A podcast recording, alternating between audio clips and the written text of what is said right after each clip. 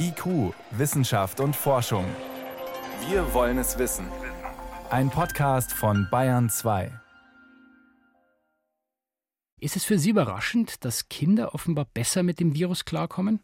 Ja, das ist für uns sehr überraschend, weil wir eigentlich von allen sogenannten respiratorischen Viren, das heißt also Krankheitserregern, die die Atemwege betreffen, fast ausnahmslos kennen, dass Kinder und kleine Kinder, Säuglinge stärker betroffen sind, stärkere Krankheitszeichen ausprägen als Erwachsene oder auch als Jugendliche oder ältere Kinder. Insofern ist das für alle schon sehr überraschend gewesen.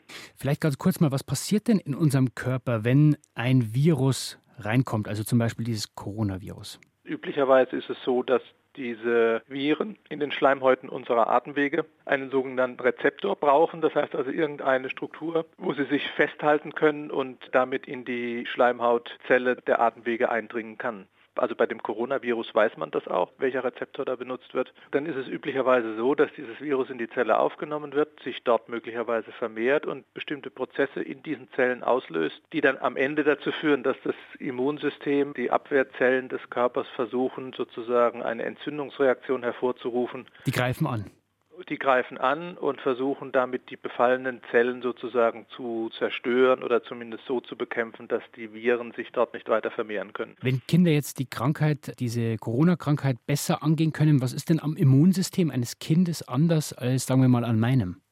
Das ist bei diesem Coronavirus aus irgendeinem Grund, den aber bisher nach meiner Kenntnis hier überhaupt noch nicht klar ist, warum das bei den Coronaviren und diesem spezifischen Coronavirus bei den Kindern anders verläuft, als wir das bei anderen Viruserkrankungen kennen und auch anders als eben bei den Erwachsenen, vor allen Dingen den älteren Erwachsenen. Gibt es denn Ideen, was der Grund sein könnte? Das sind alles Spekulationen. Also wir wissen ja, dass Kinder sich infizieren können.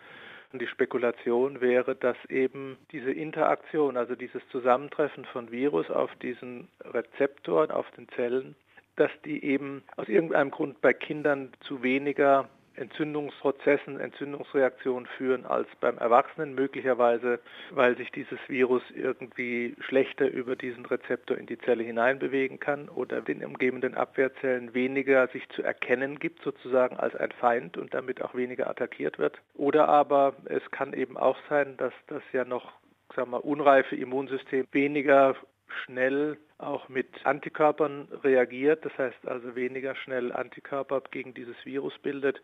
Und bei manchen der Viruserkrankungen, die auch Kinder wie auch Erwachsene betreffen, weiß man schon, dass das eigentliche Krankheitsgeschehen erst entsteht, wenn sich der Antikörper sozusagen an dieses Virus bindet. Also es gibt eine Reihe von Überlegungen, die man so anstellt, aber keine ist so, dass man sagen könnte, es gibt wirklich konkrete Hinweise, dass das jetzt stimmt. Es ist einfach Spekulation unter dem, was man von anderen Viren weiß. Dann kommen wir noch zur aktuellen Situation. Jetzt haben ja Kinder zurzeit auch ganz normal mal eine Rotznase, eine ja, Erkältung, ja. leichtes Fieber. Ab wann muss ich denn als Elternteil tätig werden und was mache ich denn dann? Weil zum Kinderarzt soll ich ja nicht gehen und wie heute zu lesen war, soll ich das Kind auch nicht mehr zu den Großeltern schicken. Sorgen um das Kind muss sich, glaube ich, praktisch keiner machen.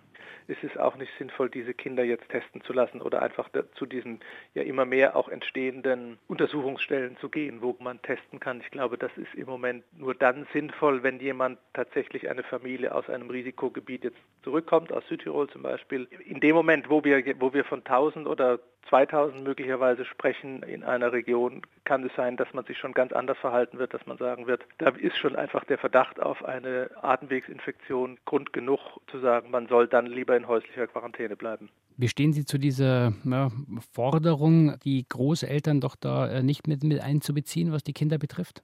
Das ist ja schon eine drastische Forderung.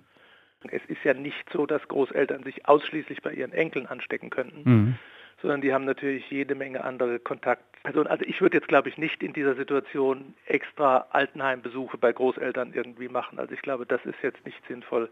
Aber Eltern, die mobil sind, die keine Grunderkrankung haben, glaube ich, ist es einfach nicht umsetzbar zu sagen, man soll den Kontakt jetzt und dann wäre ja auch die Frage, bis wann, bis jetzt April oder bis Juni oder bis Oktober meiden. Das halte ich für eine grundsätzlich nicht völlig aus der Luft gegriffene Überlegung, aber ich glaube, sie ist nicht umsetzbar und nicht, auch nicht vertretbar. Also auf jeden Fall müssen wir uns weniger Sorgen machen um die Kinder, weil die mit der Krankheit offenbar wesentlich besser klarkommen. und ansonsten zu Hause lassen. Vielen Dank. Das waren Informationen von Professor Reinhard Berner. Er ist Klinikdirektor der Kinderklinik der Universität Dresden. Ich danke Ihnen für das Gespräch. Sehr gerne.